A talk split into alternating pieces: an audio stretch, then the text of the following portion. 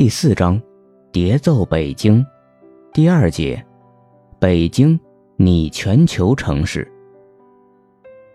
北京散发着既真实又虚无，既古老又现代，既本地又全球的感性情调。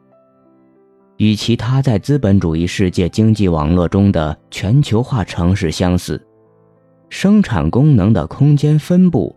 反映出北京的主要经济力量已经从制造业转移为服务产业。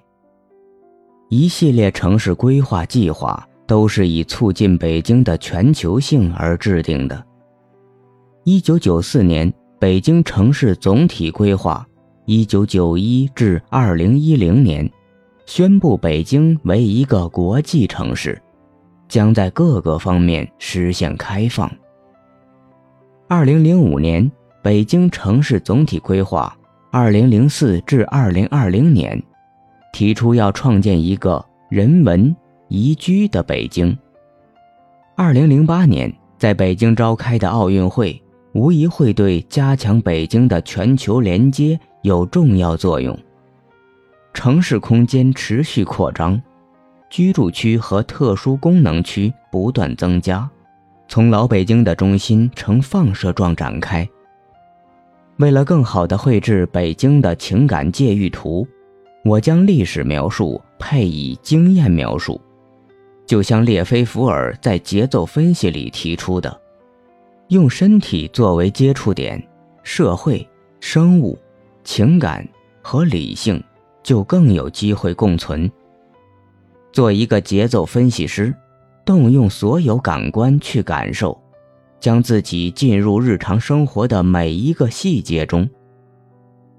一，到达北京。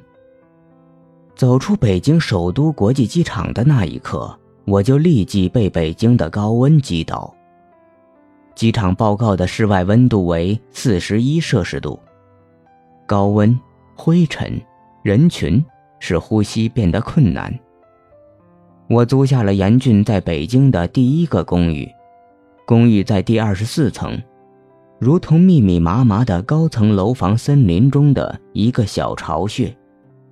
从窗口望出去，看不到城市的风景，全是层层叠叠的窗户、阳台。在北京的第一天，我一直躲在开足冷气的公寓里，门窗紧闭，热浪被挡在门外。但同时，北京的声音、味道和光也被挡在了外面。从阳台看下去，老人们或是遛着小狗，或是看着自己的孙子、孙女，在有些许绿树和假山的小花园里玩耍。一个穿着睡裤的年轻女人走向楼下的小杂货铺，一个中年男人从脚踏三轮车里拎出两捆啤酒。走进我住的单元楼。这个小区就像一个小社会，有自己的菜市场、路边小贩、超市、健身房、居委会。公寓的阳台与外面的街道隔离，生活空间与工作空间分离。我开始走出这个水泥高层围构的社区。很快我就学到了一些有用的市民生活窍门，比如从住宅区到附近的一家大型超市，可以穿过本是隔离两个空间的铁栅栏，一根铁栏杆不知被谁锯断，就形成了一个小门，正好可以让一个中等身材的人通过。同时要自己带购物袋去小区的水果店买水果。街道边小推车里的烧烤虽然远远闻起来香，却能吃坏肚子。一对瓜农夫妇每天中午都准时开着小货车来到住宅区，我可以等陌生人来，一起买一只大西瓜，各分一半。每天晚上八点以后，躲在房子里避暑的人们，或者上班的人们开始陆续出门。在小区里散步、聊天、遛狗。没用几天，我就发现小区地处一个非常有趣的地区。网上搜索附近的书店、咖啡馆、面包店和餐馆，大都指向一个叫做“建外 SOHO” 的商业中心。这俨然是当代节奏和情感的化身。它流行、艺术、性感。二，在边缘变得国际化。北京人以环线数来形容和计算一个地区和中心的距离。六环路在二零零九年九月完成并投入使用。北京的中心位于二环以内，那里有紫禁城、天安门广场和中南海。我所在的小区晨光家园位于朝阳区东四环边缘。建外 SOHO 是一个有着上百家商铺的商业中心，有商店、公司、画廊以及可以做商业、文化和艺术活动的公共空间。离建外 SOHO 不远是 SOHO 现代城和后现代城，这两个都是新建的住宅中心，主要针对年轻的白领、外国人、海归。文化自由职业人和独立艺术家。朝阳区还有更多的外国餐馆、进口商品超市。学者乌红曾将这个地区形容为北京最世界性的地区，指出它作为外国大使馆、众多国际公司以及自1990年来移居北京的独立艺术家所在地的战略意义。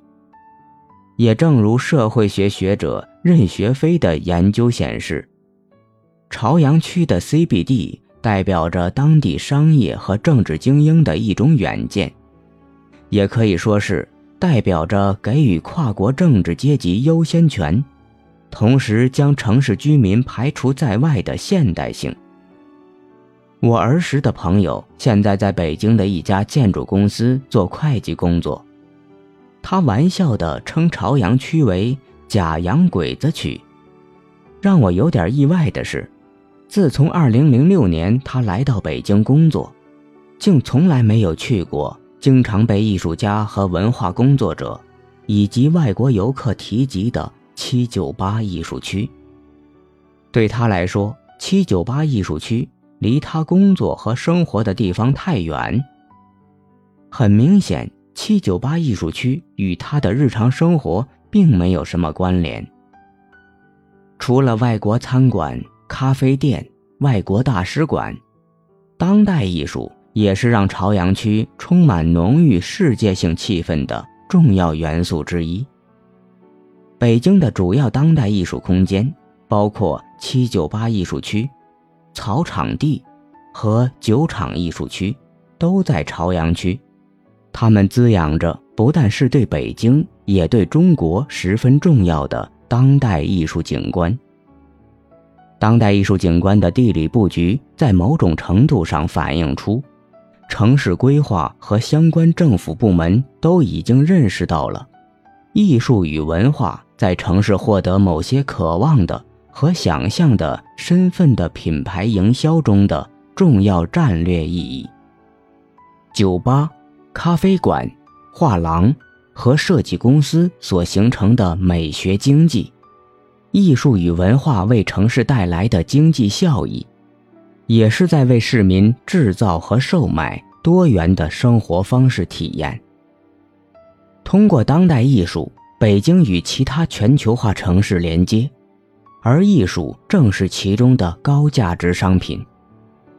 当代艺术空间为艺术品的流通提供了新空间，也同时为艺术家、具有话语权的专家和环球旅行者提供了交流空间。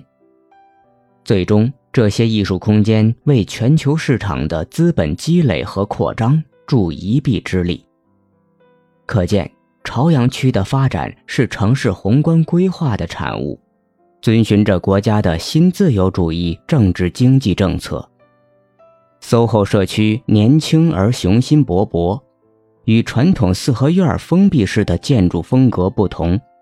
SOHO 的空间特点反映出设计者注重多样性，和保持空间开放的想法。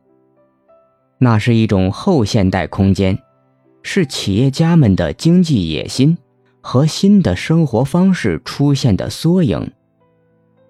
建外 SOHO 由日本知名建筑师山本理显设计完成。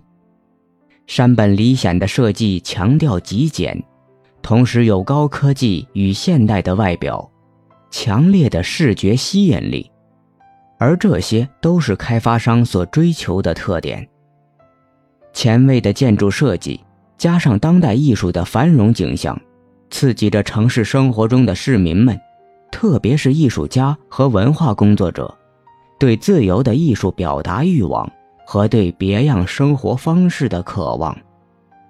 不过，与几年前才出现的 SOHO 空间相比，天安门广场有近六百年的历史。对老一辈的人来说，它仍然是国家解放的象征，带着融合了古代皇家和社会主义精神的光圈。天安门仍然是中国最强大的国家象征之一。